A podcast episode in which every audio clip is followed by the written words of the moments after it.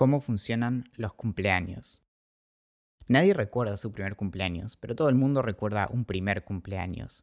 Niños por doquier, manos, pantalones y vestidos llenos de barro, caras embadurnadas con dulces y entre los gritos las conversaciones de los grandes que ya no saben de qué hablar. Y por algún motivo, demasiados colores, siempre demasiados colores, en papeles, vasos y platitos que apenas un par de horas más tarde harán del tacho de basura una obra de arte abstracto. Están quienes creen que la idea surgió primero en Egipto, aunque se discute si lo que festejaban era la fecha de nacimiento del faraón o su fecha de coronación, la que éste nacía como dios. Incluso en la Biblia se habla de un cumpleaños egipcio de circa 3000 antes de la era común, aunque nada dice de si al final había bolsita.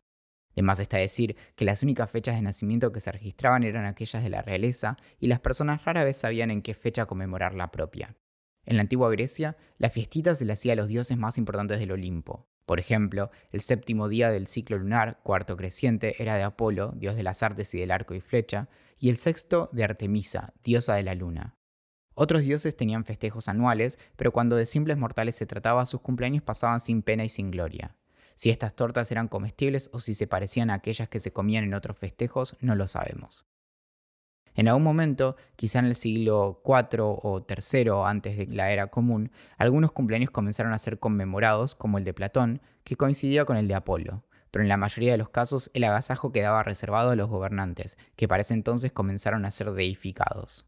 Epicuro, a quien queremos mucho, al morir dejó instrucciones de que en su cumpleaños se hiciera un gran banquete. ¡Qué tipo más piola! Es probablemente de las ofrendas que se le dejaban a Artemisa, unas tortas redondas de queso y miel rodeadas de velas que representaban la luz de la luna, que surge la evidencia más antigua de dicha tradición. Al soplarlas, supuestamente, el humo despedido llegaría a la divinidad transportando los deseos de los mortales. Varios milenios más tarde, el tío Ernesto consideraría que poner bengalas en una torta también es una forma efectiva de hacerle llegar humo a los dioses y a todos los vecinos. Los romanos fueron los primeros en celebrar frecuentemente los aniversarios del nacimiento de ciudadanos comunes, siempre que fueran varones, claro. Esto al cristianismo, cuya fama de aguafiestas es bien merecida, no le gustaba ni un poco y hasta el siglo IV de la era común consideró como malditos los cumpleaños, rechazando incluso el de ya tú sabes. Eso sí, eventualmente hasta los cristianos cayeron ante el desmesurado atractivo de juntarse a comer y beber de más sin importar la excusa. Así fue como se empezó a festejar un cumpleaños muy particular, el de Jesucristo, y se puso en marcha una brillante estrategia de marketing religioso para reclutar a aquellos romanos paganos que celebraban Saturnalia. Las mujeres y niños tuvieron que esperar sin chistar hasta el siglo XII para celebrar sus cumpleaños, y fue recién en el siglo XVIII que la costumbre que hoy conocemos adquirió su forma. En Alemania, las Kinderfeste eran fiestas infantiles, con regalos, torta y velas representando la edad. La canción que hoy cantamos es mucho más reciente, pero esa ya es otra historia.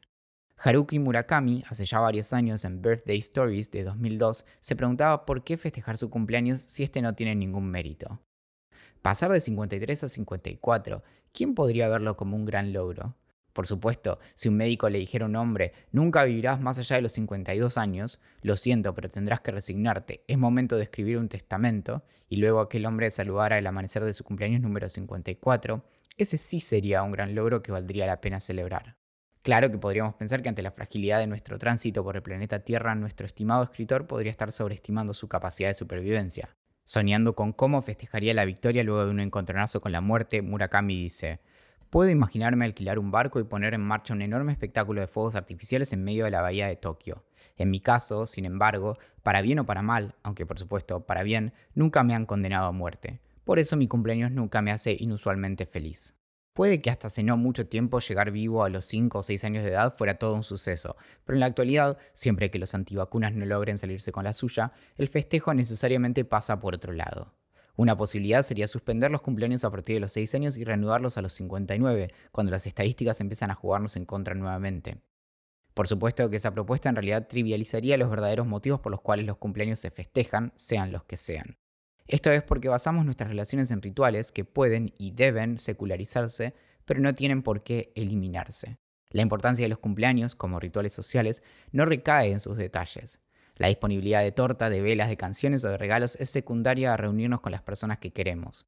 Cuando festejamos un cumpleaños, tampoco pensamos tanto, solo queremos torta y sentirnos bien un rato.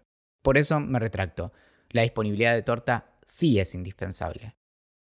El viernes fue mi cumpleaños. Curiosamente, no solo nací un viernes, sino que el viernes es el día de la semana menos frecuente para mi cumpleaños junto a los miércoles. La semana previa a mi cumpleaños, y como parecería ser la norma desde hace algunos meses, fue un poco oscura. Plagado por todo tipo de demonios, llegué al viernes con la convicción de que nadie me recordaría en mi cumpleaños salvo por el banco que todos los años me saluda y nunca me regala nada. Haría el esfuerzo de recordar tantos cumpleaños como me fuera posible, pero creo que no sumaría en mucho. En cambio, y por una vez, este cumpleaños, junto a varios en el recuerdo, sirvió para poder echarle pesticida al genio maligno a razón de los mensajes de personas que ante mi negativa insistieron en que de hecho puedo ser querido y que de hecho soy querido. Quizá el cumpleaños no sea más que un recordatorio anual de que hay personas allá afuera dispuestas a evocar el día en que nacimos y contarnos que un poco les parece bueno que eso de hecho haya sucedido. Y eso está bien, también. Este correo de cómo funcionan las cosas fue enviado el 11 de junio de 2017. Mi nombre es Valentín Muro y desde 2017 todos los domingos envío un correo acerca de un tema distinto, persiguiendo mi curiosidad y encarándolo desde la ciencia, la literatura, la historia y la filosofía. Si querés leer más acerca de lo que hago, puedes entrar en cómo funcionan las o bien buscar cómo funcionan las cosas en Google.